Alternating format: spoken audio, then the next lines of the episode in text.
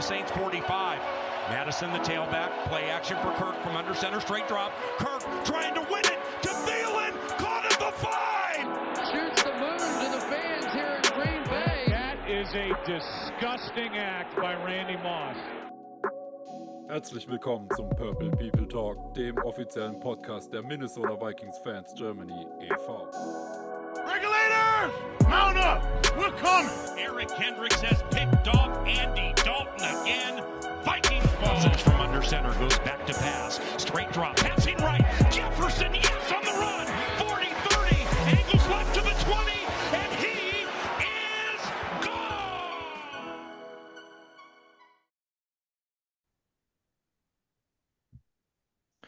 Playoffs, Baby! Herzlich willkommen zum Purple People Talk 2023, der erste in der Postseason. Ich bin Marc, ich darf euch recht herzlich begrüßen. Heute an meiner Seite sind Jonas Stärk und nach langer Zeit endlich mal wieder dabei Jan Abele. Hallo, ihr beiden. Ja, hallo in die Runde. Äh, schön, endlich in den Playoffs angekommen zu sein. Ich meine, dass es die Playoffs dieses Jahr werden, äh, war ja jetzt schon etwas länger ähm, abzusehen. Deswegen ähm, schön, dass wir jetzt endlich da sind, dass wir jetzt nicht mehr äh, spekulativ da großartig drüber reden müssen, sondern dass es jetzt tatsächlich dieses Wochenende endlich losgeht. Ich freue mich drauf. Ja, moin. Ich freue mich mal wieder da zu sein. Ich war die letzten Wochenenden viel unterwegs, dementsprechend wenig Zeit zum Podcast recorden. Äh, pünktlich zu den Playoffs habe ich mal wieder ein bisschen Luft und äh, habe auf jeden Fall Bock auf die Folge. Wunderbar, zeitlich hervorragend gemanagt. Ähm, manche sagen ja, die Vorweihnachtszeit, die Weihnachtszeit ist die schönste Zeit des Jahres. Andere sagen, Karneval ist die schönste Zeit des Jahres. Ich denke, das ist alles kalter Kaffee. Wir sind uns einig. Playoff-Zeit ist die schönste Zeit. Jonas hat es angesprochen, die ist endlich da. Wir sind endlich mal wieder mit dabei. Seit drei Jahren unser erstes Playoff-Spiel. Darüber wollen wir heute ausgiebig sprechen. Bevor es soweit ist, ich denke ganz kurz, über letzte Woche brauchen wir nicht großartig reden. Ähm, Nochmal ein kurzes Dankeschön und Grüße nach Detroit. Ansonsten, es war das erwartete Spiel gegen die Bears. Starter haben begonnen, Backups haben es beendet, souverän runtergespielt. Die Bears konnten oder wollten nicht oder beides. Ich denke, das Einzige, was man aus dem Spiel mitnehmen und festhalten sollte, ist zum Glück kamen keine weiteren Verletzten hinzu. Ist das alles so geblieben? Weil was passieren kann, haben wir die Woche davor gesehen. Ich glaube, damit kann man den Rückblick auch schon wieder schließen oder hättet ihr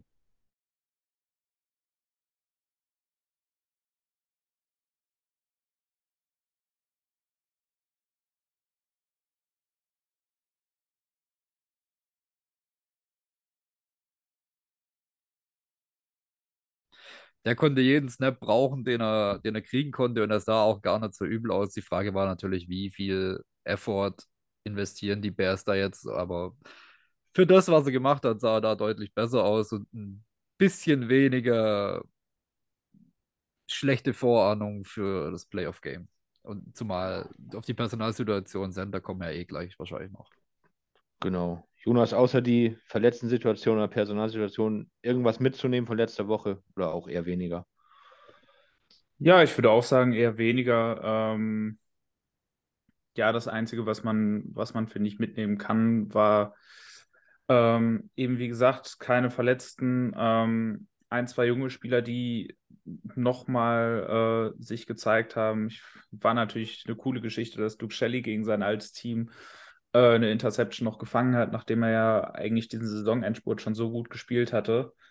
Mm, ja, ansonsten eigentlich nicht viel mitzunehmen. Ein, zwei junge Spieler, ähm, natürlich vielleicht fürs nächste Jahr interessant. Ähm, wen ich da auf jeden Fall nennen will, ist Jalen Naylor. Der äh, fand ich jetzt in den letzten, also auch schon in der Garbage Time gegen Green Bay, aber eben auch gegen Chicago so ein bisschen angedeutet hat, dass er eventuell äh, so ein Deep Threat Spezialist sein könnte, ähm, den die Vikings aktuell nicht haben. Und ich bin gespannt, ob er da nächste, äh, nächste Saison eine etwas größere Rolle kriegen wird. In den Playoffs glaube ich es eher nicht.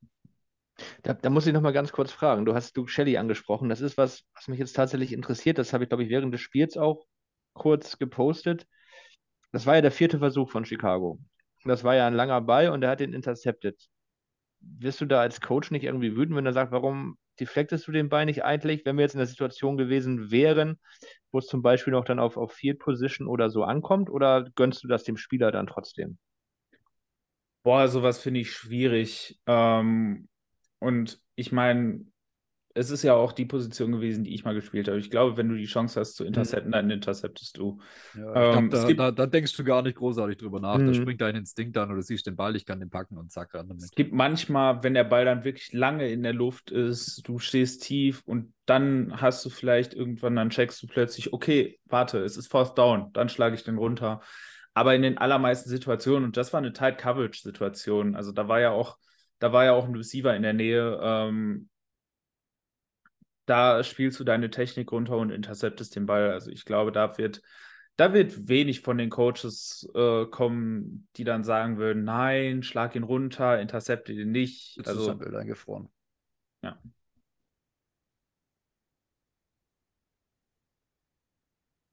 Gut, Jonas scheint gerade Verbindungsprobleme zu haben. Er sagte, es war eine Tight Coverage. Danach habe ich ihn dann nicht mehr verstanden. Wa- Wahrscheinlich sagte er, und dann fängst du den einfach aus, aus dem Reflex heraus. Gut. Ich hatte das Thema angesprochen, auch noch ganz kurz mit letzter Woche, weil ich halt meine, das ist das äh, Hauptaugenmerk gewesen mit der verletzten Situation. Das habe ich deswegen angesprochen, um eine Überleitung zu haben zu unserem ersten Thema heute. Mit welcher Personaldecke gehen wir in die Playoffs? Wir haben jetzt gesehen, okay, Garrett Bradbury kommt wieder zurück. Ansonsten, klar, die, die Verletzten aus dem Green Bay-Spiel sind nach wie vor raus. Für Spiel jetzt angeschlagen Harrison Smith, äh, Cam Densler und äh, Kenny Nwangu. Wie würdet ihr das einschätzen, die Personaldecke der Vikings vor, den, vor dem Playoff-Spiel, hoffentlich vielleicht vor den Playoff-Spielen? Ähm, was meint ihr? Kann der Kader da was, das, da was hergeben? Und vor allem jetzt auch, was machen wir vielleicht auf Center? Bradbury kommt zurück, bevor wir jetzt nachher ins, ins tiefe Detail gehen. Sollte man ihn jetzt schon reinschmeißen oder gerade mit äh, der, der verletzten Historie sagen, okay, wir lassen ihn lieber noch mal eine Woche draußen? Wie würdet ihr die, die Kadertiefe im Moment zum Start der, der. Playoffs einschätzen? Also wir haben, wir haben Playoffs und jedes Game kann das letzte sein. Und wenn ich die Chance habe, unseren Starting Center darauf zu stellen, der die ganze Season tatsächlich auch endlich mal ordentlich gespielt hat. Also an der Stelle Props an Garrett Bradbury, nachdem er ja die letzten Jahre immer irgendwie so die große Schwachstelle in der O-Line war, hat er sich diese Season echt gemacht. Und wenn wir den auf den Platz kriegen, im Vergleich zu einem Chris Reed, der ja wirklich nach allem aussah, aber nicht nach NFL-ready in dem Game gegen die Packers, äh, klar, der jetzt noch eine Woche zusätzliches Training gehabt und, und Real Game Raps gegen die Bears und sowas, aber also so viel Defizit, wie da zu sehen war, in einer Woche aufzuholen. Äh, also, wenn wir die Chance haben, irgendwie Bradbury aufs Feld zu bekommen, will ich da Bradbury sehen. Gerade im Hinblick jedes, also ein Ausrutscher und die Season ist beendet, so, da will ich einfach die besten Leute auf dem Platz haben.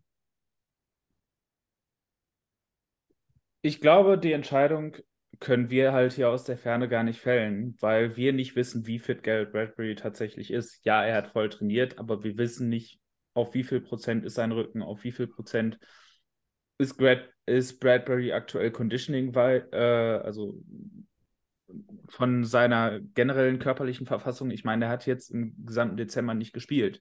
Das äh, muss man halt jetzt einfach auch mal dazu sehen wir wissen nicht, wie fit er ist. Und ähm, ich glaube, das ist halt das, wovon die, äh, wovon die Entscheidung abhängen muss. Äh, weil ein vielleicht 75% fitter Garrett Bradbury ist dann eben eventuell wieder eher ein Garrett Bradbury aus dem letzten Jahr. Ähm, da, das heißt, im Endeffekt können wir halt Garrett Bradbury nur dann wirklich gebrauchen, wenn er eben auch fit genug ist, um wieder nah an sein Leistungslevel von dieser Saison zu kommen. Es bringt uns nichts, wenn Bradbury nicht richtig fit ist. Und ich muss auch ganz ehrlich sagen, ähm, ich bin da etwas anderer Meinung als Jan, was Chris Reed angeht, weil die Defizite waren größtenteils einfach äh, mentale Fehler im Sinne davon, dass er den Snapcon nicht kannte. Das kannst du in zwei Wochen aufholen. Das kannst du auch in einer Woche aufholen. Und das hat man gegen Chicago ja schon gesehen. Also ich meine, da hat er solche Fehler nicht mehr gehabt.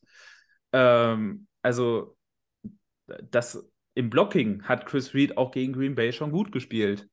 Äh, Gerade im Pass-Blocking. Gegen Chicago, ja, Chicago hat, hat keine NFL-ready Defensive Line. Das ist, äh, das ist äh, eine andere Geschichte. Aber trotzdem ist Chris Reed kein schlechter Interior-Blocker. Auch auf Center nicht. Und ähm, wenn er die Cadence drin hat, wenn äh, da äh, in den, also wenn da in der Kommunikation mit der Line alles passt, dann sehe ich kein Problem darin, Chris Reed zu starten. Und gerade wenn Bradbury nicht 100% ist, der Gegner auf der anderen Seite ist Dexter Lawrence auf Nose Tackle, der wahrscheinlich dieses Jahr der beste Nose Tackle der Liga war. Ähm, wenn Bradbury da nicht körperlich in der Lage ist, dagegen zu halten, dann muss Chris Reed auf dem Feld stehen.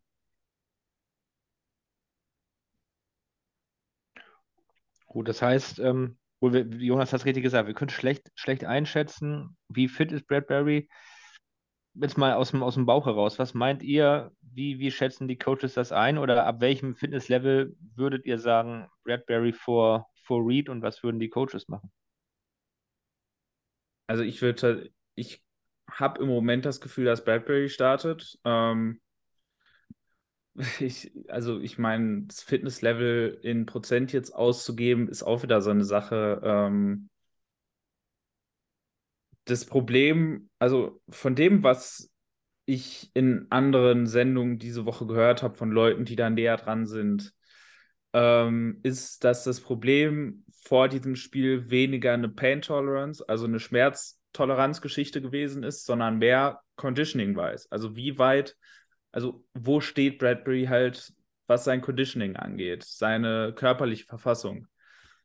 Das wollte man wohl diese Woche rausfinden. Ähm, natürlich auch äh, den Rücken. Man hat ihn am Dienstag voll trainieren lassen. Am Dienstag war das, äh, war das Training mit Pads. Ähm, das hat offensichtlich gut funktioniert.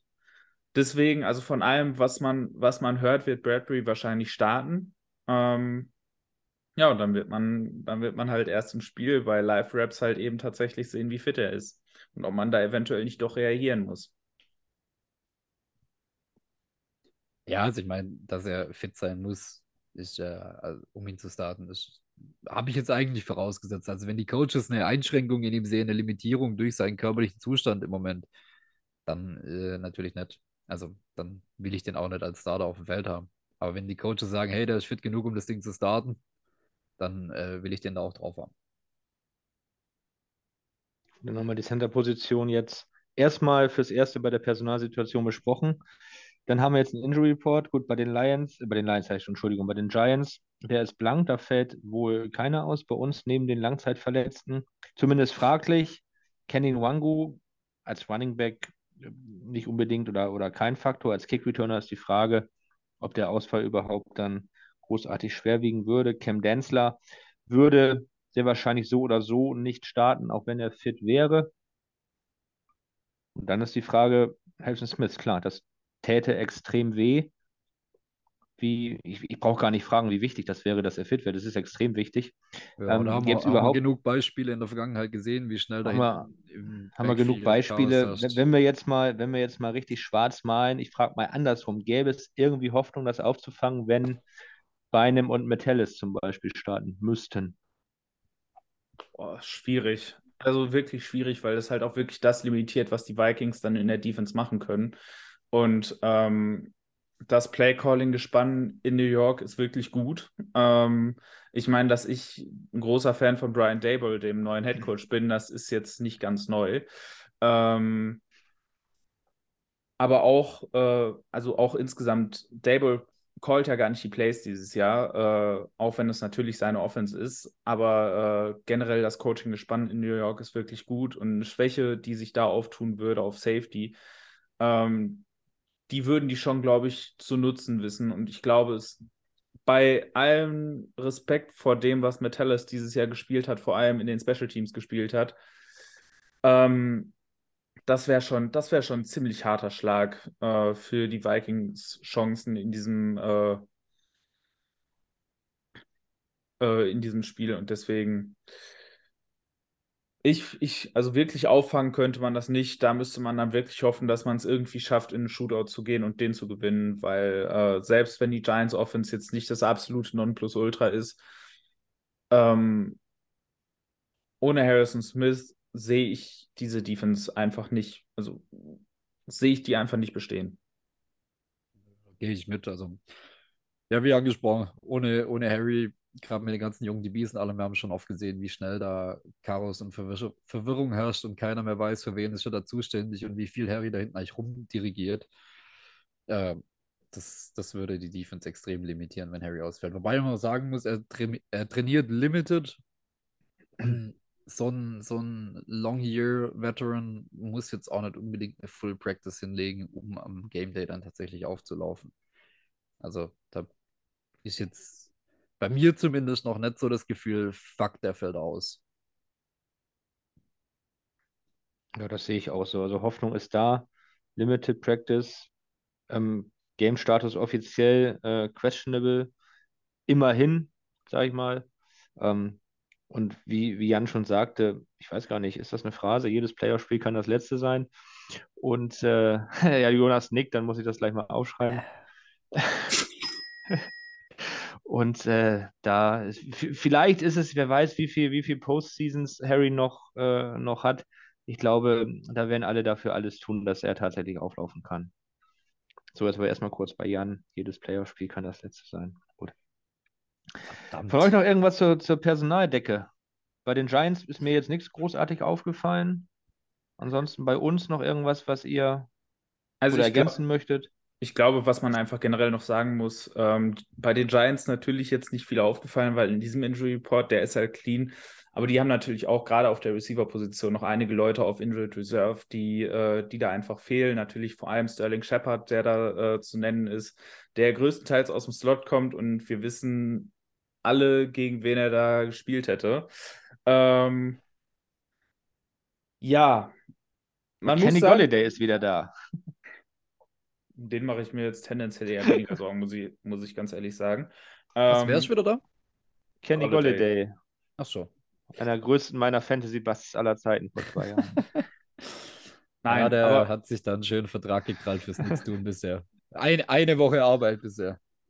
Nein, aber was, äh, was man da auf jeden Fall, glaube ich, auch noch sagen muss, selbst mit dem Ausfall von Harrison, äh, von Brian O'Neill, äh, haben die Vikings im Laufe dieser Saison immer noch ein verdammt großes äh, Glück gehabt, was Verletzungen angeht. Und ähm, auch wenn sich das natürlich etwas normalisiert hat im Laufe der, äh, der Season, dieser Injury Report zeigt es auch wieder, der ist, der ist auch wieder relativ clean, auch wenn da jetzt drei fragliche Spieler draufstehen. Ich gehe stark davon aus, dass Harrison Smith spielt. Das ist auch der Tenor äh, bei eigentlich allen Leuten, die da nah dran sind. Ähm, Deswegen, also beide Teams mit einer relativ vollen Kapelle, so voll, wie es halt eben äh, vor den Playoffs sein kann. Ähm, dementsprechend es ist immer schön, zwei Teams auf voller Stärke äh, in den Playoffs zu sehen und vielleicht dann auch die Überleitung äh, in die Playoff-Pictures. Gerade in der NFC gibt es ja durchaus zwei Teams, die da auf sehr wichtigen Positionen stark limitiert sind.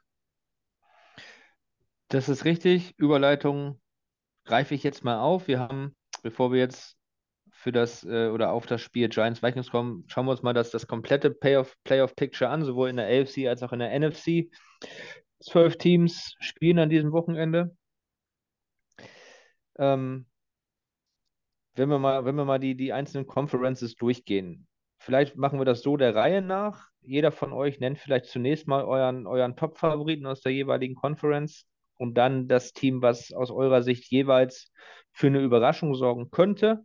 Und ähm, wäre mein Vorschlag, wenn wir das dann gemacht haben, danach kann das dann jeder nochmal gerne argumentativ unterfüttern. Also würde ich vorschlagen, erstmal Reihe rum, Top-Favorit, Überraschung und dann in der nächsten Runde dann warum. Jan, hau mal raus. Also gut. Also ich meine, ich klammer jetzt einfach mal die Number One Seeds als klare Favoriten aus, weil das Kansas City und Philadelphia Eagles dieses Jahr so die Top-Anwärter auf den Super Bowl sind. Ist, glaube ich, nicht großartig zu diskutieren. Ähm, von den Wildcard-Teams, die diese Woche spielen, in der AFC Favorit die Bills. Und das Überraschungsteam sind für mich die Jaguars, die es gegen Ende der Season noch geschafft haben, sich da reinzusneaken hatte ich so überhaupt nicht auf dem Schirm, hatte ich auch bis zur Hälfte der Season überhaupt nicht erwartet, aber die haben zum Ende raus einen ziemlich ordentlichen Run hingelegt. Ähm, NFC Favorit von den Wildcard-Teams die Niners. mit ziemlich deutlichem Abstand zu allen anderen Teams, die spielen. Und das Überraschungsteam wären in dem Fall wir. Ich meine, komisch, weil wir stehen 13-4. Aber wenn man sich den Verlauf der Season anguckt und, und gegen diverse Playoff-Teams, die uns da vielleicht noch begegnen könnten, haben wir diese Season schon echt schlecht ausgesehen. Und ich glaube, bei einem erneuten Aufeinandertreffen könnten wir dieses Mal, da jeder denkt, ja, gegen die, zum Beispiel gegen die Cowboys gegen die Eagles würden sie wieder verlieren, bla bla bla, dies, das, könnten wir dieses Mal einen ordentlichen Upset hinlegen. Das, das können wir gleich nochmal vertiefen. Äh, erst einmal, Jonas, welche Teams hast du dir notiert? Ja, gut, was Jan auch gesagt hat, also die Number One Seeds dieses Jahr auf jeden Fall, äh, müssen auf jeden Fall genannt werden. Das ist so ein bisschen im Kontrast zum letzten Jahr, wo ja die Titans den Number One Seed in der AFC geholt haben und kein Mensch wusste, wie die Titans diesen Number One Seed geholt haben. Äh, was dann auch äh, in der am wenigsten überraschenden Entwicklung äh, der Playoffs dazu geführt hat, dass äh, die Titans ihren Meltdown in der Divisional Round hatten und dann One and Done gegangen sind, so wie es jeder halbwegs äh, rationale Experte erwartet hat. Ähm, nein, aber dieses Mal stehen mit den Chiefs und den Eagles meiner Meinung nach ganz klar die Top-Favoriten auf den Number One Seeds. Äh, in der AFC dahinter, ähm, also für mich sind es drei große Favoriten in der AFC, Chiefs, Bills, Bengals, das ist relativ klar. Äh, die Eagles sind für mich relativ klarer Favorit in der NFC, ohne äh, da noch jemanden in diesem Tier zu haben, noch ein anderes Team. Dann die Niners in einem eigenen Tier und dann alle anderen. Ähm, ja, Überraschungsteams. Ich würde da tatsächlich die Buccaneers nennen, äh, die, glaube ich, ziemlich unangenehm sind. Ja, die Buccaneers sind mit einem Losing Record jetzt in die, äh, in die Playoffs gegangen, weil man halt die Division gewonnen hat. Ähm, die halt so unglaublich schlecht dieses Jahr war. Aber ich habe das Gefühl, also zum einen habe ich das Gefühl, die Buccaneers Offense hat sich in den letzten Wochen wieder ein bisschen erholt. Ähm, und, und Achtung, jetzt kommt meine erste Phrase der Saison: Es ist Tom Brady in den Playoffs. Es ist einfach oh. gerade bei den äh, gerade bei den äh, Quarterbacks, die wir dieses Jahr in der NFC in den Playoffs haben. Jalen Hurts ist äh, das zweite Mal jetzt drin, war beim letzten Mal aber relativ chancenlos. Dann hast du Brock Purdy, dann hast du ja Kirk Cousins, der äh, da möchte ich jetzt gar nicht in das Big Game Narrativ reingehen. Ähm, trotzdem hast du da einfach nicht das Vertrauen, was du in Tom Brady hast. Prescott, der diese Saison immer wieder seine, seine Hirnfürze drin hatte. Und dann hast du Daniel Jones und Geno Smith. Am Ende ist es Tom Brady in den Playoffs. Am Ende, äh, du hast dann auch bei den Buccaneers eine Defense, die relativ gut ist. Gerade eine Run-Defense, die relativ gut ist. Ähm, und da glaube ich tatsächlich, dass die auch auswärts eventuell das ein oder andere Spiel gewinnen können. Und klar, jetzt, wenn man schaut, 12 und 5 gegen 8 und 9, die Cowboys werden da schon als relativ klare Favoriten von vielen gesehen, natürlich, aufgrund der Regular Season. Aber es würde mich echt nicht wundern, wenn die Buccaneers die Cowboys rauswerfen. Herr Jonas, das nächste Mal. Da, Achso, darf, ich, darf, ich, darf ich deine Phrase nochmal hören? Weil du den Geldton einspielen willst. Ganz genau. Okay, es ist Tom Brady in den Playoffs. Viel Spaß. Wobei ich, also es ehrt dich, wobei ich aber ehrlich sagen muss, wenn du es nicht angekündigt hättest, ich glaube, ich, ich hätte nicht aufgezeigt, weil es ist ja irgendwie auch eine Tatsache.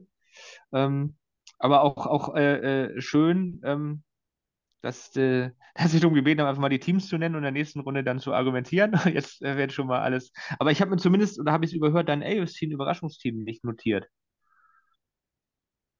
Jonas. Da ist es auch tatsächlich relativ schwer, weil ich der Meinung bin, dass äh, zwischen den ersten drei und dahinter doch eine große Lücke klafft. Äh, Ravens und Dolphins sind chancenlos, weil beide ihre Starting Quarterbacks nicht haben. Also da, da, ist, da gibt es meiner Meinung nach keine Chance, dass einer der beiden und die Gegner diese Woche sind die Bengals und die Bills. Nein, das wird nicht passieren. Ähm, das heißt eigentlich, die Auswahl ist zwischen den Jaguars, äh, denen ich das Weiterkommen eventuell zutraue, aber danach nicht mehr. Ich würde die Chargers nehmen, einfach weil ich sehr viel von Justin Herbert als Quarterback halte, aber ich halte den Coaching-Staff für viel zu inkompetent, als dass die das durchziehen. insbesondere den Offensive Coordinator. Also Joe Lombardi ist eine absolute Katastrophe. Okay, dann nenne ich mal meine. Also ich habe mir, also ich habe das jetzt nicht so gemacht wie, wie Jan, dass ich als äh, Top-Contender oder Top-Favorit die, die äh, Teams ausgeklammert habe. Ähm, von daher sage ich, in der AFC sind es für mich die Chiefs, die für mich der Top-Favorit sind. Und ich hatte mir als Überraschungsteam ehrlicherweise die Bengals notiert, aber anscheinend wird mir das jetzt nicht durchgehen lassen als, als Überraschungsteam. Einfach deswegen, weil ich sie halt noch in einem Tier unterhalb von Buffalo und Kansas City ansetzen würde. Und auf der anderen Seite ich die Teams darunter für äh, Teams halte, die, ähnlich wie Jonas das sieht, eigentlich gar kein Überraschungspotenzial haben. Ich hatte noch kurz an die Dolphins gedacht, aber dafür hätte Tua spielen müssen. Und das haben wir nicht. Ja, also, da verreckt mein Season-Tipp. Ah. also ich, ich, ich sage dann trotzdem äh, Chiefs und Überraschung. Für mich wäre es eine Überraschung, deswegen bleibe ich dabei die Bengals. Kommen wir da nochmal näher drauf zu. Und in der NFC, trotz der Eagles sind für mich der Top-Contender sind die 49ers, trotz Brock Purdy. Und Überraschung gehe ich mit Jan, das Überraschungsteam wären oder sind wir.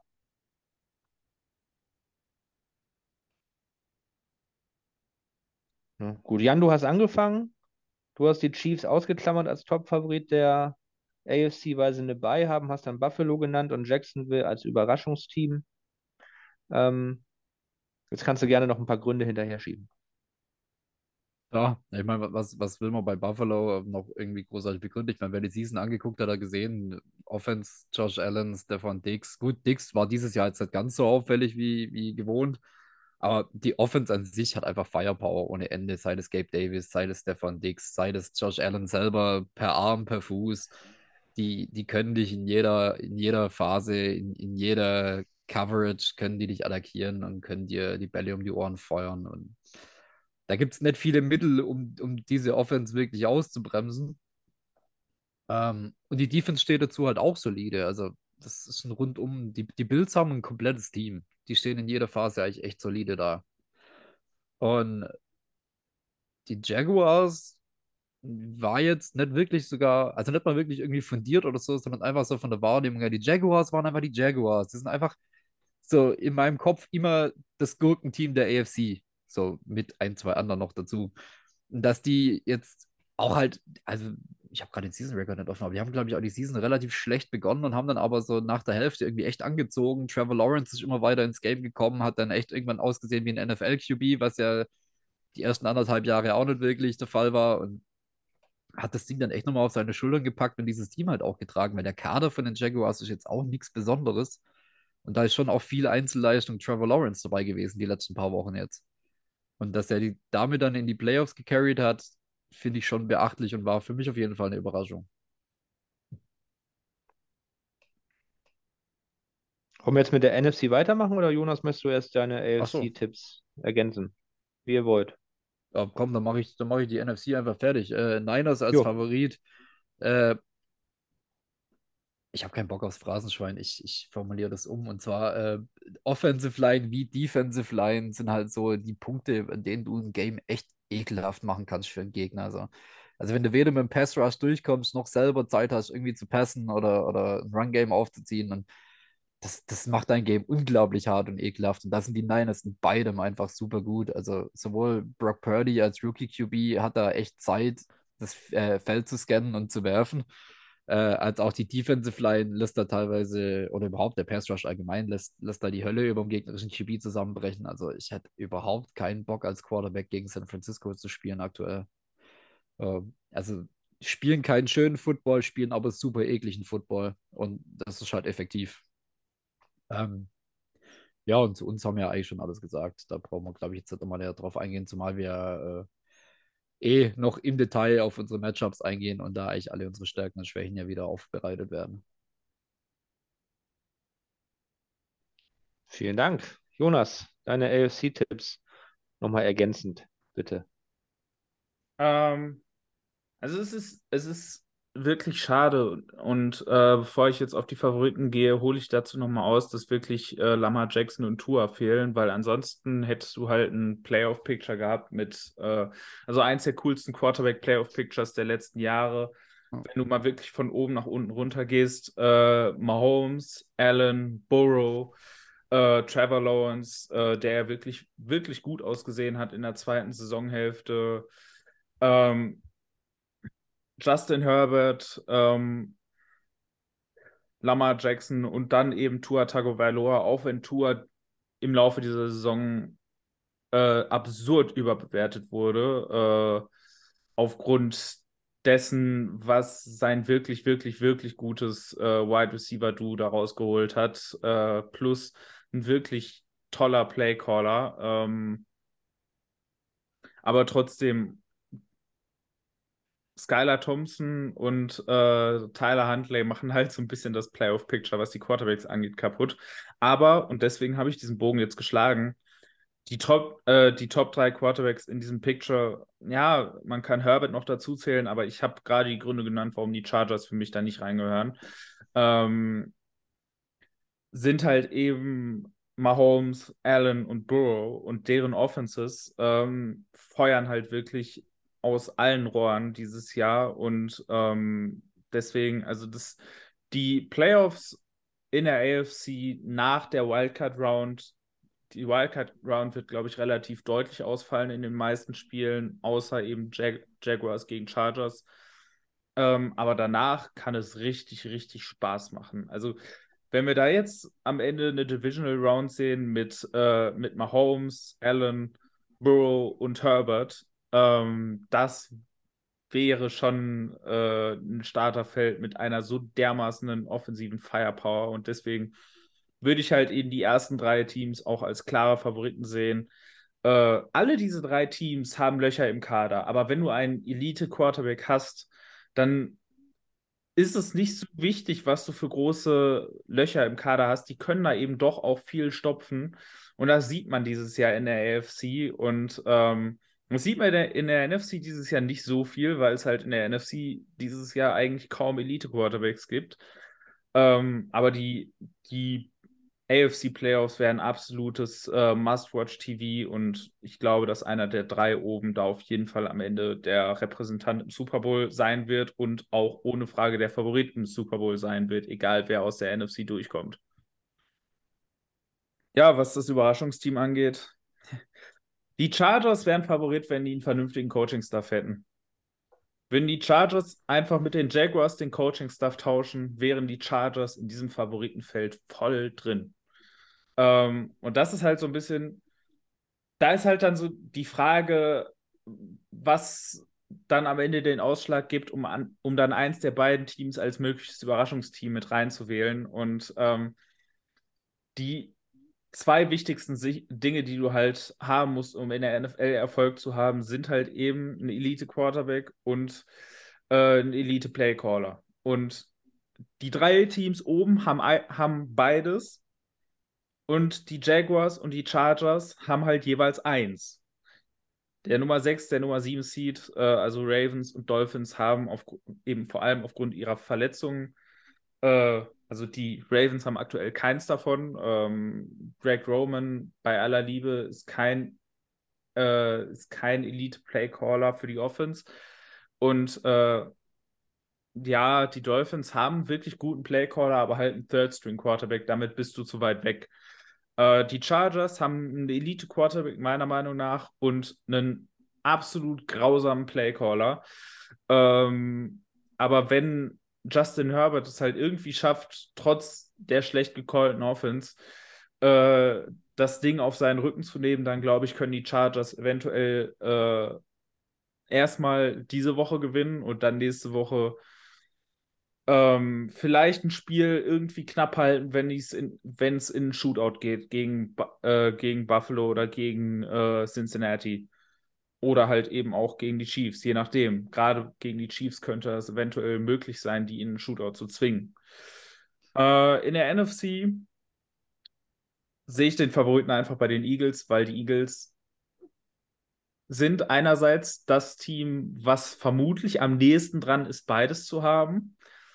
Ich weiß nicht, ob ich Jalen Hurts jetzt schon uneingeschränkt in die Elite-Kategorie bei den Quarterbacks reinnehmen würde, aber ich würde schon sagen, dass die Offense eine wirklich sehr, sehr, sehr gut gecallte Offense ist und ähm, Jalen Hurts ist zumindest borderline an dieser Elite-Kategorie dran. Deswegen würde ich das tatsächlich, ähm, würde ich da tatsächlich die Eagles eben auch als klare Favoriten nehmen, zusätzlich zu der Tatsache, dass die Eagles auch einfach mit Abstand den komplettesten Kader in der, äh, in der NFC haben. Also die haben halt wenig bis gar keine Schwachpunkte und ähm, deswegen sehe ich die Eagles da als klare Favoriten. Ich, äh, ich sehe die Niners eben da doch noch ein gutes Tier hinter, einfach aufgrund der Tatsache, dass du halt Brock Purdy als Quarterback hast und bei allem Hype der letzten Wochen, er ist halt eben doch ein Produkt dieses Niners-Systems und das trägt halt mittelmäßigen Quarterback auch nur bis zu einem gewissen Grad und das könnte dann äh, spätestens, wenn es gegen die Eagles geht, schwierig werden. Ähm, und du weißt natürlich auch nicht bei einem Third String äh, oder bei einem Second String Rookie Quarterback, ich würde tatsächlich sagen Third String, weil der First String Quarterback war ja beim Start in die Saison Trey Lance. Ähm, da ist natürlich auch immer die Chance, dass wenn das Gamescript halt gegen dich geht, dann da auch so der Playoff-Meltdown des Rookies kommt. Und deswegen ähm, muss man hoffen, dass er halt nicht am Start des Spiels schon irgendwelche größeren Fehler macht und er dann plötzlich mit, äh, mit zwei Scores hinten liegt. Weil dann, glaube ich, dann könnte es für für die Niners hässlich werden und deswegen schwierig. Äh, Überraschungsteam, gut, da die äh, Begründung dafür habe ich jetzt dreimal wiederholt auf euren Wunsch. Ähm, um jetzt von dem wichtigsten Grund, den ich jetzt schon öfter gesagt habe, wegzugehen. Die Defense der Buccaneers ist fitter geworden in den letzten Wochen. Die Receiving-Gruppe ist nach wie vor sehr, sehr, sehr gut auf individueller äh, Ebene. Die Offensive Line wird auch langsam wieder fitter. Jensen ist zurück in der, äh, in der Offensive Line und ich glaube, da wird es dann da dann unangenehm. Und deswegen, ich glaube, die Buccaneers sind definitiv besser, als ihr Regular Season Record das aussagt. Und so ein bisschen hat man das in den letzten äh, ein, zwei Spielen auch schon zumindest angedeutet gesehen. Und deswegen äh, sehe ich die Buccaneers meiner Meinung nach als Überraschungskandidat in der NFC, um eventuell am Ende doch wieder ins Championship Game zu kommen. Wäre es für dich eine große oder überhaupt eine Überraschung, wenn die Bucks gegen die Cowboys gewinnen gleich in der ersten Runde? Nein. Ja, die Cowboys haben in der Regular Season vier Spiele mehr gewonnen, was eben doch ein relativ großer Abstand ist. Aber ähm, die Cowboys haben auch in den letzten Wochen nochmal gezeigt, dass sie anfällig sind, auch äh, aus verschiedenen Gründen anfällig sind. Eigentlich müssten sie besser sein bei dem Kader, den sie haben, aber ich, ich vertraue äh, McCarthy nach wie vor nicht so richtig. Ich vertraue Prescott nur bedingt. Das sind so die Geschichten. Also die Cowboys sind so ein bisschen das, was die Vikings so in den äh, vor zwei, drei Jahren waren. Sie haben eigentlich an vielen Stellen die äh, Werkzeuge, um besser zu sein als das, was sie sind. Aber aus verschiedenen Gründen sind sie es einfach nicht. Und deswegen zusätzlich zu der Tatsache, dass ich die Buccaneers für deutlich gefährlicher halte, als ihr Record das aussagt, ich würd's, mich würde es nicht überraschen, wenn die Buccaneers gegen die Cowboys gewinnen. Und ich glaube, wenn man mich dazu zwingen müsste zu wetten, was ich eigentlich nicht tue, ich würde tatsächlich auf die Buccaneers setzen. Gut.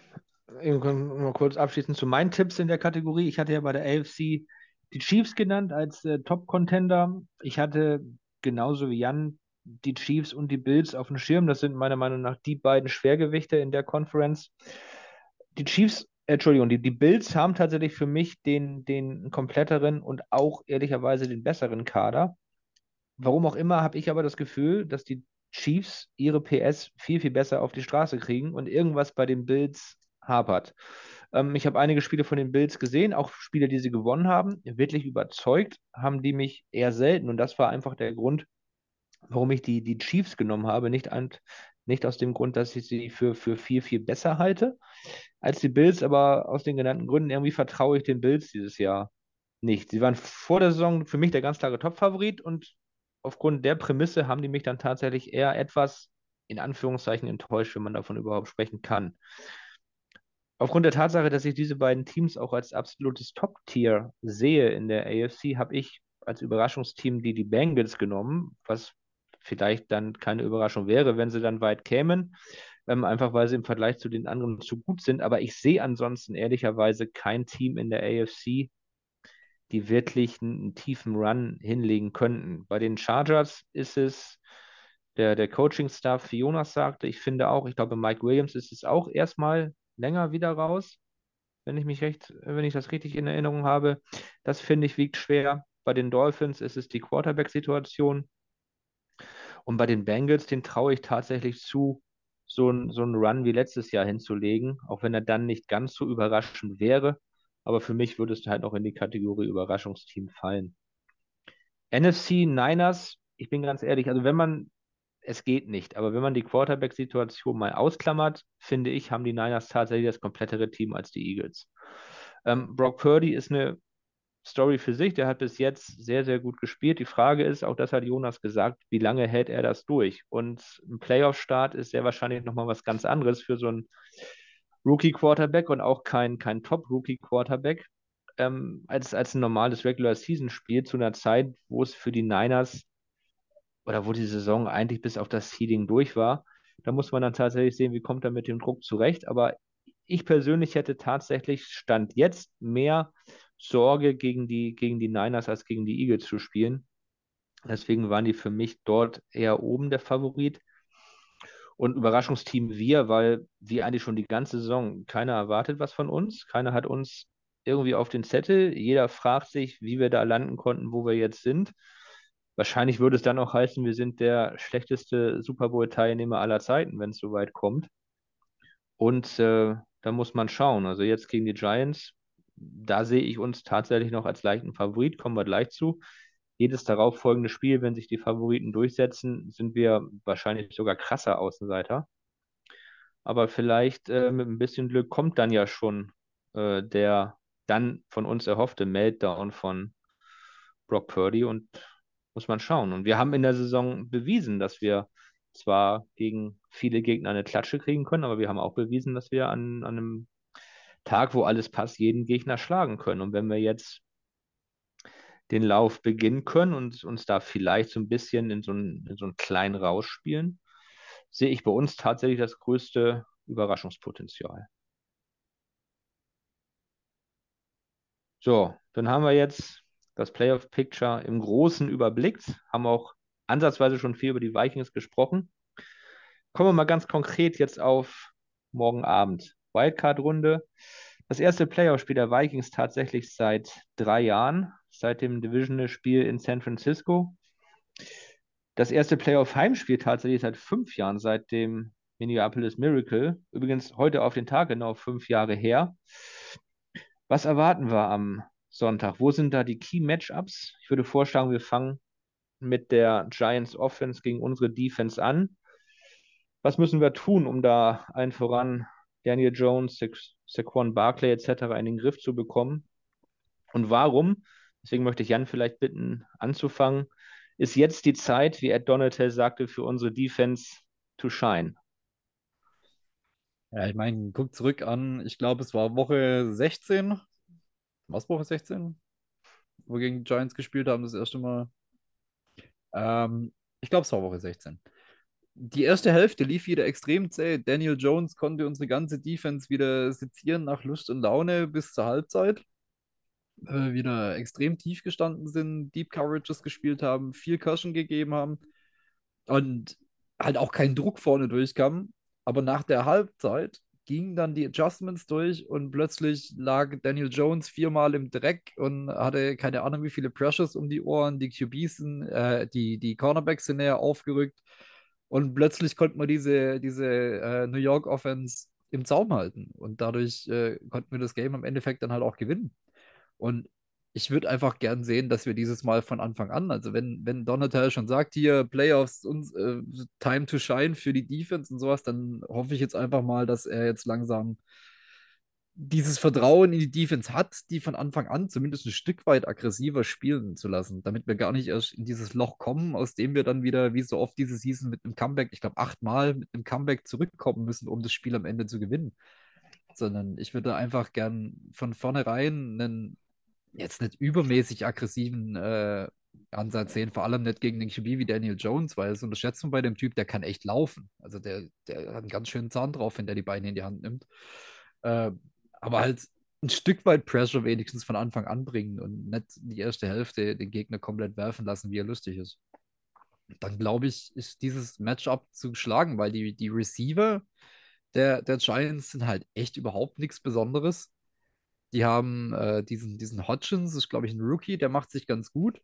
Slayton performt so semi-optimal, eine relativ durchschnittliche Season und danach haben die nichts mehr. So, also denn ihre größte Waffe in der Offense ist Saquon Barkley und nicht das Receiving Core. Und mit einem QB wie Daniel Jones, mit mittelmäßigen Receivern und ein bisschen Druck kann da schon viel, viel Unsinn passieren, von dem wir profitieren können. Deswegen hoffe ich einfach, dass wir da von Anfang an äh, Daniel Jones ein bisschen die Hölle heiß machen. Dann sollte das defensiv definitiv zu gewinnen sein. Zumal, also die, die Offensive Line der, der Giants ist jetzt auch nichts Berauschendes. Also, die haben einen soliden Left Tackle und alles andere in dieser Line ist durchaus attackierbar. Also, es sollte möglich sein, da Druck zu generieren, ohne dass man äh, die komplette Linebacker-Unit damit reinwirft oder sonst was und damit riesige Löcher in Coverage aufmacht, sondern die sollten mit unserer Standardformation attackierbar sein, zumindest in einem, in einem ausreichenden Ausmaß. Ich muss ja sagen, es ist eigentlich ganz lustig, weil äh, ich eigentlich schon mich darauf eingestellt hatte, jetzt komplett dir zu widersprechen, was den defensiven Ansatz angeht, nach dem ersten Teil, den du genannt hattest.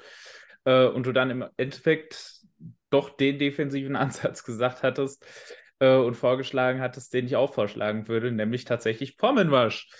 Äh, weil diese Offensive Line eben abgesehen von einer Position, auch da würde ich teilweise äh, widersprechen, weil äh, Andrew Thomas ist nicht solide, Andrew Thomas ist Borderline Elite. Ja. Ähm, aber, der Rest, äh, aber der Rest ist, ähm, ist, wie du schon sagst, absolut schlagbar. Und ähm, deswegen sollte der Foreman Rush halt eigentlich reichen. Und ähm, ja, und deswegen und da sind wir an dem Punkt, wo ich widersprechen würde. Ähm, die Vikings haben in der ersten Halbzeit gegen Daniel Jones und gegen die Giants relativ aggressiv gespielt. Was? Haben relativ viel Man-Coverage gespielt und relativ viel geblitzt. Das haben sie in der zweiten Halbzeit dann nicht mehr gemacht. Warum? Weil die Cornerbacks es nicht geschafft haben, auch dieses relativ schwache Receiving Corp in Man-Coverage auszuschalten und Daniel Jones deswegen relativ schnelle Pässe werfen konnte, ähm, was dann wiederum dazu geführt hat, dass die Blitze ins Leere gelaufen sind. In der zweiten Halbzeit wurde dann weniger geblitzt, die Vikings hatten mehr Leute im Coverage und dadurch gingen diese schnellen Pässe nicht mehr und dadurch kam der Passwash durch. Das ist der Punkt, der gegen die Giants passiert ist. Deswegen ist das Adjustment von Donatel eigentlich wieder hin zu dem gekommen, was er die ganze Saison gemacht hat, nachdem er in der ersten Hälfte das gemacht hat, was er diese Saison eigentlich relativ wenig gemacht hat. Und das, da ist auch der Punkt. Daniel Jones ist dieses Jahr gegen den Blitz ein relativ guter Quarterback gewesen. Gegen Pressure insgesamt aber nicht. Und deswegen musst du den Pressure bringen, ohne viele Leute aus dem Backfield zu holen. Bei Third Downs kannst du es immer, also gerade bei Third and Longs würde ich es auch ganz gerne sehen, hier und da mal den einen oder anderen zu bringen. Was ich auch ganz gerne sehen würde, und das haben die tatsächlich gerade in der zweiten Halbzeit gegen die Giants relativ viel gemacht, ist viele Leute zu Line zu bringen, anzudeuten, dass man mit denen blitzt und dann aber doch mit relativ vielen Leuten wieder ein Coverage zu droppen. Das ist relativ gut, weil damit äh, lässt du deinen Gegner halt nicht sehen, wer halt kommt, wer droppt. Ähm, und das ist halt, das ist halt meiner Meinung nach eher das, was man viel tun sollte. Daniel Jones viel denken lassen, dass man blitzt und dann doch nicht blitzen. Das ist der Punkt, den man, den man bringen würde. Aber größtenteils sollte der Foreman Rush gegen diese Offensive Line reichen. Die Receiver, du hast es gesagt, sind nicht wirklich gut. Aber sie waren halt eben doch im ersten Meeting gut genug, um relativ produktiv gegen unsere Secondary zu sein. Und deswegen ähm, gerade über die Mitte mit unseren Linebackern, die schon das ganze Jahr anfällig waren, äh, musst du die Leute dieses Mal hinten, hinten drin lassen. Ich hoffe, dass Brian Asamoah spielt. Das wäre sehr, sehr, sehr wichtig. Ähm, aber insgesamt, wie gesagt, der defensive Ansatz für mich wäre Foreman Rush, ein bisschen, äh, äh, bisschen antäuschen, immer wieder ein äh, bisschen disguisen, was man, was man tut und dann hoffen, dass Daniel Jones hier und da mal den einen oder anderen Spieler übersieht. Denn das passiert ihm nach wie vor immer mal wieder. Ihr habt es beide angesprochen, ist ja jetzt ein Rematch, äh, Woche 16 oder wann auch immer das war, Jan hat es gesagt, auf jeden Fall Heiligabend. Kann man davon sprechen, dass es für die eine oder die andere Unit ein Vorteil ist, dass es ein Rematch ist, dass man aus dem Spiel davor lernen konnte oder ist es komplett was anderes? Gerade wenn man jetzt das mal das Beispiel nimmt, was Jonas gesagt hat, gerade bei der Defense, das und das wurde dann falsch gemacht. Kann es sein, dass man sagt, okay, als Defense, das müssen wir besser machen und darauf hoffen, dass die Giants sagen, wir machen es oder versuchen es nochmal genau so? Oder spielt das alles keine Rolle? Ich kann mir tatsächlich vorstellen, dass die Vikings eventuell etwas im Vorteil sind. Nicht gerade irgendwie ein Vorteil Offense oder Defense, sondern ich glaube generell sind die Vikings etwas im Vorteil, weil die Vikings zum Zeitpunkt des Matches gegen die Giants die Playoffs geclincht hatten und wussten, dass die Giants ein äh, realistischer Gegner sind. Dementsprechend ist die Möglichkeit zumindest da, dass die Vikings an gewissen Stellen Dinge nicht gezeigt haben, äh, die sie vielleicht äh, gemacht hätten, wenn sie die Playoffs noch nicht erreicht hätten. Die Giants hingegen äh, waren in einer Position, wo man noch mitten im Kampf war und dementsprechend alles zeigen mussten. Und deswegen, ich bin mal gespannt. Natürlich werden wir auch von den Giants ein, zwei Adjustments, ein, zwei Neuerungen sehen, weil auch die konnten aus dem Spiel natürlich ein bisschen was lernen. Aber ich glaube tatsächlich, dass die Vikings da ein bisschen im Vorteil waren, dass die Vikings zu dem Zeitpunkt die Playoffs geclincht hatten und dementsprechend nicht äh, ihre komplette Offense und also generell auch nicht ihr komplettes Playbook öffnen mussten. Sehr, sehr interessanter Gedanke, tatsächlich. Jan, von dir noch irgendwas von dem Matchup Giants Offense, Vikings Defense oder wollen wir das Feld umdrehen? ich glaube, wir haben es. Drehen wir um. Drehen wir um.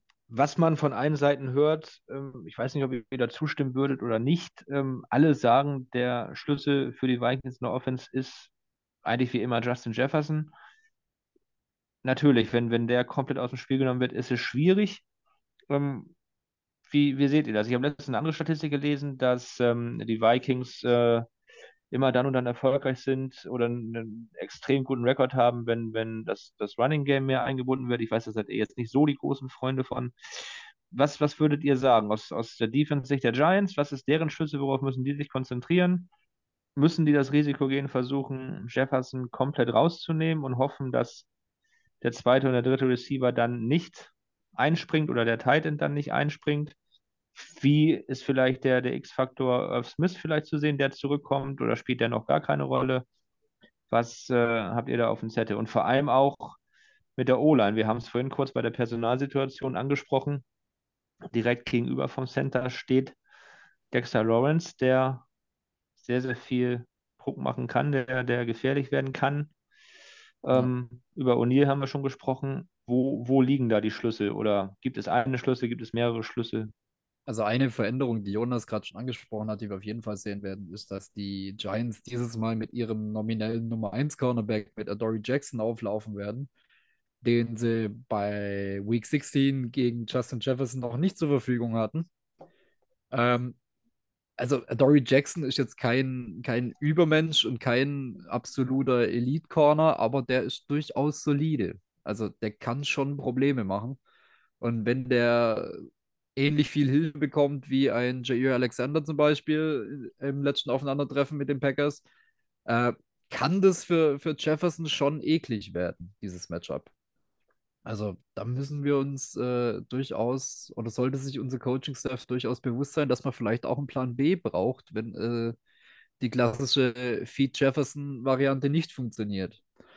Ähm, auf der anderen Seite, du hast ihn angesprochen, der riesige Elefant im Raum in der also es soll jetzt nicht auf seine Körperfigur äh, bezogen sein, sondern einfach auf seinen Impact aufs Game. Dexter Lawrence, der Defensive Tackle der Giants, Jonas hat es vorher auch schon angesprochen, vermutlich der effizienteste Defensive Tackle der ganzen Season mit einem 92er Pass Rushing Grade und 9,6 von der Defensive Tackle Position aus. Das ist komplett geisteskrank. Dass der diese Season abzieht, 63 Pressures mit 9,6 als Defensive Tackle. Heilige Scheiße, das tut weh. Also, egal, er, der ist so eine Marke Defensive Tackle, selbst wenn wir Bradbury wieder haben. Also, die letzten Jahre hätten wir da die Hände über den Kopf zusammengeschlagen und hätten angefangen zu beten, dass, dass Garrett Bradbury dieses Matchup irgendwie überlebt. Also, der frisst den mit, äh, mit Haut und Haar. Ich, also, zumindest den Bradbury, den wir aus den letzten Seasons kannten. Und wenn der nicht ganz fit ist gegen so einen Defensive Tackle, kann das auch durchaus sehr eklig werden, zumal die im Pass Rush ja nicht nur Dexter Lawrence haben, sondern auch ihren Rookie-Pick von diesem Jahr, äh, Nummer 5 Selection im, im 2022 Draft, Kayvon Thibodeau, der durchaus auch für einen Rookie schon ordentlich Impact hat mit 40 Pressures und 3-6, 4-6, irgendwie sowas um den Dreh rum. Also der, der kommt halt über Edge auch durchaus gefährlich. Da, also Pass Rush die, die Giants dazu. Ich glaube, das Team, das am meisten blitzt von allen, bei knapp 40 Prozent aller Snaps oder sowas, schicken die Blitz mit. Also die, die wissen auf jeden Fall, wie man im gegnerischen QB Pressure macht. Und dass wir damit Probleme haben, ist jetzt auch kein großes Geheimnis. Also die werden schon wissen, dass wir äh, eine schwächte O-Line haben, egal wer am Ende auf Center steht. Und dass Ed Ingram durchaus ein Angriffspunkt ist schon die ganze Season und dass Oli Udo jetzt auch Gut, Oli Udo zurück auf seine Natural Position auf Right Tackle sah jetzt gegen die Bears gar nicht übel aus. Aber dass der jetzt nicht so viel Game Raps hatte diese Season und noch nicht so im Groove sein kann wie ein Season-Long Starter und alles wissen die natürlich auch. Und wenn man den dann mit einem Blitz oder sowas äh, überlaufen kann, ja, das kann eklig werden. Also der, die Defensive Backs an sich sind das Problem, aber der Pressure, den die, die Giants bringen können, das ist durchaus muss man drauf aufpassen, das kann echt eklig werden. Ja, also erstmal, um anzufangen, und äh, da muss ich mich jetzt echt schon zurückhalten, um das, äh, um da nicht gleich schon reinzuquatschen. Also diese Aussagen von wegen, Team hat den besseren Rekord, wenn so und so viele Rushing Yards sind. Diese Aussage triggert mich so unfassbar mittlerweile und ich finde es so unglaublich, dass das immer noch in den Medien, immer wieder.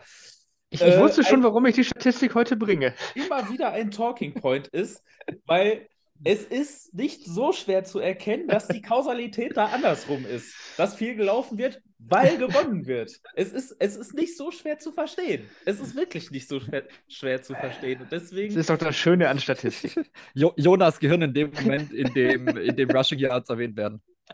Der Wind soll dich beim Scheißen treffen!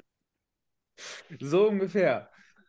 Es ist, also, Nee, aber um das, um davon mal wegzukommen und jetzt konstruktiv über die Vikings Offense zu reden, ähm, ich glaube tatsächlich, dass eine Sache ein wichtiger Faktor wird und es ist so ein bisschen angedeutet gewesen schon im ersten Matchup gegen die Giants. Ähm, etwas, was für die Vikings dieses Jahr eigentlich überhaupt nicht so gut funktioniert hat, abgesehen von ein paar wenigen Ausnahmen. Das ist das Screen Game. Das Screen Game ist, glaube ich, ein wichtiger Schlüssel zu diesem Spiel, weil das Screen Game ist so der standardmäßige Counter gegen ein Blitz-Heavy-Team und vor allem das Wide Receiver Screen Game. Und da ist dann eben auch der Punkt, unabhängig davon, wie die Giants Jefferson spielen, hast du die Möglichkeit, über das Wide Receiver Screen Game Jefferson ins Spiel zu bringen. Und äh, das würde ich tatsächlich relativ gerne sehen, weil die Vikings haben eine sehr athletische Offensive Line nach wie vor, die eigentlich für ein gutes Screen Game geeignet wäre. Und die Giants sind mit, äh, die sind unter Defensive Coordinator äh, Wink Martindale halt ein Team, was sich halt wirklich in den Tod blitzt. Ähm, und deswegen schnelles Passing Game, Screen Game, das sind die beiden Faktoren, die auf jeden Fall funktionieren müssen. Das Quick Game auch das nicht designte, also das nicht über Screens designte Quick Game, es muss diese Woche funktionieren, weil dann läuft dieser Giants, äh, dann laufen die Giants mit ihren Blitzes halt komplett ins Leere. Und ähm, es könnte das Spiel von TJ Hawkinson werden. TJ Hawkinson hat ja den äh, Franchise-Record für, für Receptions äh, im ersten Spiel gegen die Giants aufgestellt mit 13 Catches. Und das könnte wieder ähnlich werden. Und jetzt kommt mit Irv Smith ja noch ein zweiter Titan dazu, der durchaus auch ein Faktor im Receiving Game sein könnte, äh, der ja im ersten Matchup noch nicht fit war. Ähm, KJ Osborne aus dem Slot ist eine gute Möglichkeit. Also die Giants sind eins der schlechtesten Teams, was äh, Middle of the Field und Slot Coverage angeht. Die Linebacker sind super anfällig, vor allem Jalen Smith ist super anfällig. Ja, die zweite große, der zweite groß anfällige Spieler da in der Mitte des Feldes ist Daniel Holmes, der Slot Corner, äh, der halt eben wirklich dieses Jahr wahrscheinlich noch auf etwas schlechterem Chandon Sullivan Level spielt. Ähm, also auch der für Leute wie Irv Smith, wie Kate, äh, wie, wie Osborne äh, absolut angreifbar. Und deswegen, also das ist der Punkt. Es muss übers Quick Game funktionieren, es muss über die Mitte funktionieren.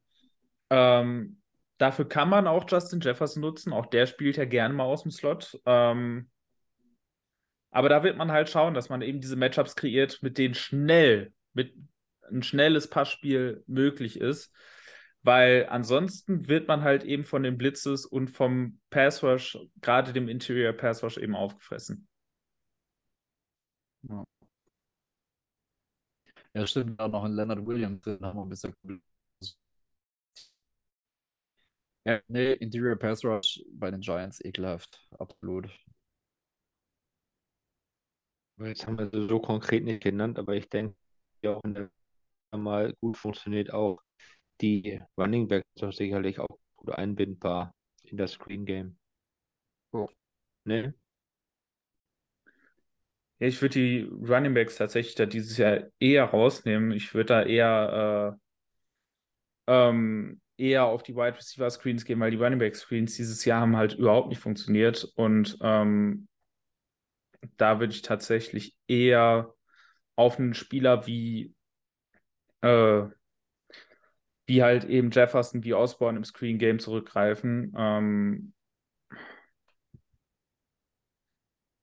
ähm, gut, das heißt, wir haben jetzt anscheinend dann die Matchups von beiden Seiten besprochen. Von meiner Seite aus können wir dann tatsächlich schon zu den Tipps kommen. Oder was meint ihr? Ja, von mir aus gern. Jonas?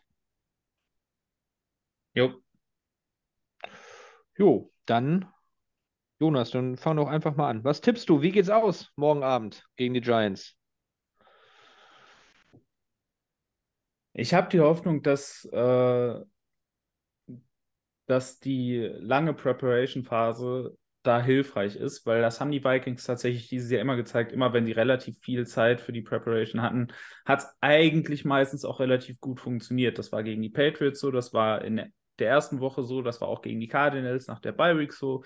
Immer wenn die Vikings viel Zeit äh, für die Preparation hatten, dann hat es relativ gut funktioniert. Und seien wir mal ganz ehrlich, für die Bears haben die sich nicht, haben die nicht viel Preparation betrieben. Also dieses Spiel, äh, da haben die ihren Standard-Gameplan runtergespielt und haben da nicht viel gemacht. Das heißt, auch in der Woche ging es mit Sicherheit auch schon eher um die Giants, äh, weil die da ja schon als relativ wahrscheinlicher äh, Playoff-Gegner feststanden. Und deswegen ähm, bin ich da relativ optimistisch, was vor allem die Offense angeht. Ähm, und sehe da tatsächlich, ich, ich traue es mich kaum zu sagen, aber ich sehe ein Two-Score, ich sehe ein Two-Score-Game mit äh, einem 29 zu 20 für die Vikings. Oh. Oh. Okay. Ähm, ich sehe einen Win bei uns. Ich vertraue unsere Defense nach wie vor nicht. Deswegen glaube ich nicht, dass es mehr wie ein One-Score-Game wird. Aber ich glaube, es wird ein Full One-Score. Also ich sage äh, äh, 31 zu 24 Vikings. Ich bin dabei tatsächlich mehr bei Jonas. Ich sehe uns in diesem Spiel auch als Favorit. Vielleicht sogar als etwas größeren Favoriten als der, der Großteil der Experten. Ich glaube, dass wir durch die angesprochenen Punkte, Screen und so weiter und so fort, das relativ souverän runterspielen können und hoffe, dass wir es auch werden. Und ich hoffe einfach mal im Gegensatz zu, Jan hofft ja auch, aber ich glaube auch mal im Gegensatz zu Jan, dass unsere Defense sich vielleicht ein bisschen jetzt gefunden hat. Und ich ähm, gehe auch damit, dass gut, das Bears Game zählt nicht, dass aber diese One-Score-Serie jetzt endlich mal zum Positiven reißt. Und ich tippe ein 27 zu 16 für uns. Gut, Bold Prediction würde ich vorschlagen. Hatte ich die letzten Male so eingespielt, dass ich jetzt anfangen darf. Wenn ich mich recht erinnere, hatten wir im letzten Spiel gegen die Giants ähm, zwei Interceptions, glaube ich. Und ähm, wenn man es zählt, noch ein Turnover nach dem geblockten Punt bei Fourth Down. Und ich würde sagen, da legen wir noch. Und den Fumble auch? Okay. Den Fumble von äh, den Assamore freigeschlagen, äh, freigeschlagen hat. Achso, wurde der auch von uns recovered? Ja, den hat Assamore okay. selber recovered. Äh, okay, weil ich hatte mir nämlich aufgeschrieben, wir legen noch einen drauf und machen oder forcieren vier Turnovers. Ähm, lasst ihr mir das als Boot durchgehen, wenn ich sage, vier Turnovers der Defense oder jo. soll ich mir nochmal weiter Gedanken machen? Ja, das geht. Also für mich geht es klar. Ja, vier Turnover ist auf jeden Fall eine Bold Prediction, die man, glaube ich. Äh... Jonas genehmigt? Ja. Hm, okay. Bold Prediction. Game geht, kommt jetzt unsere diesjährige super underwhelming äh, Trade Acquisition. Jalen Rager mit einem Touchdown und über 80 Yards in dem Game. Und der Touchdown per Screen. Ja, sehr cool. Jonas, eine Frage vorab. Du warst, glaube ich, wieder gerade kurz weg. Ähm, würdest du meine vier Defensive Turnovers als Bold genug äh, auch durchgehen lassen? Ja. Ja, also vier Turnover klar. ohne Frage. Das ist eine Bold Prediction. Ja, gut. Und Jan, hast du Jans äh, Bold Prediction mitbekommen? Ja. Okay, dann hau deine hinterher. Jetzt habt ihr mich ja eigentlich in eine blöde Position gebracht, weil ich eigentlich eine ganz andere World Prediction machen wollte und nicht mit Shannon Sullivan anfangen würde. Aber ähm, nein, wir können jetzt in den Playoffs nicht mehr Tradition brechen. Deswegen, wir sehen einen Pick Six von Shannon Sullivan.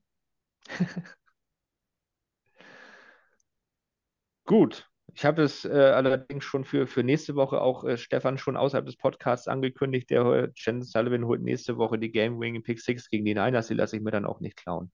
Aber gut, dann hat er halt, dann hat er halt zwei in Folge. Boah, ist okay. Soll er haben. gut, also vier Defensive Turnovers meinerseits. Jane Rager ein Touchdown und Minimum 80 Yards von Jan und eine Shannon Sullivan Pick 6 von Jonas. Gut. Ansonsten noch irgendwas für euch, bevor das Wildcard-Wochenende heute Abend schon in ungefähr ziemlich genau sechs Stunden startet? Ich habe nichts mehr. Jonas auch nicht. Nee, Dann Jonas zeigt ein Nein. Bleibt mir nur zu sagen, viel Spaß beim Wildcard-Wochenende, genießt die Spiele, ja, Moment, genießt das Vikings. Du wolltest ja, mal was kommt, sagen. kommt, ah, kommt. Ah, okay, okay, ich habe überhaupt nichts gesagt. genießt die Spiele, genießt das Vikings-Game. Hoffentlich wird es nicht ganz so spannend aus unserer Sicht. Endlich wieder Playoff Football. Und als kleiner Teaser für alle die, die ansonsten eher Game Pass und oder The Zone gucken, schaut euch, es gibt eine kleine Überraschung, durchaus mal am morgigen Abend unser Spiel live bei RAN an. Dann, Ausnahmsweise. Ausnahmsweise. Dann werdet ihr sehen, warum. Nach der Überraschung, äh, wenn das Bills Spiel vorher nicht in die Overtime geht, kommt die Überraschung auch sehr wahrscheinlich Pre-Game. Danach könnt ihr dann ja wieder umschalten. Ähm, aber schaut ruhig am Anfang mal kurz bei Pro7 rein. Ansonsten vielen Dank an Jan, vielen Dank an Jonas, vielen Dank an die Zuhörer, euch allen ein schönes Wochenende auf ein erfolgreiches Wildcard-Spiel und Skoll. Skoll und reingehauen.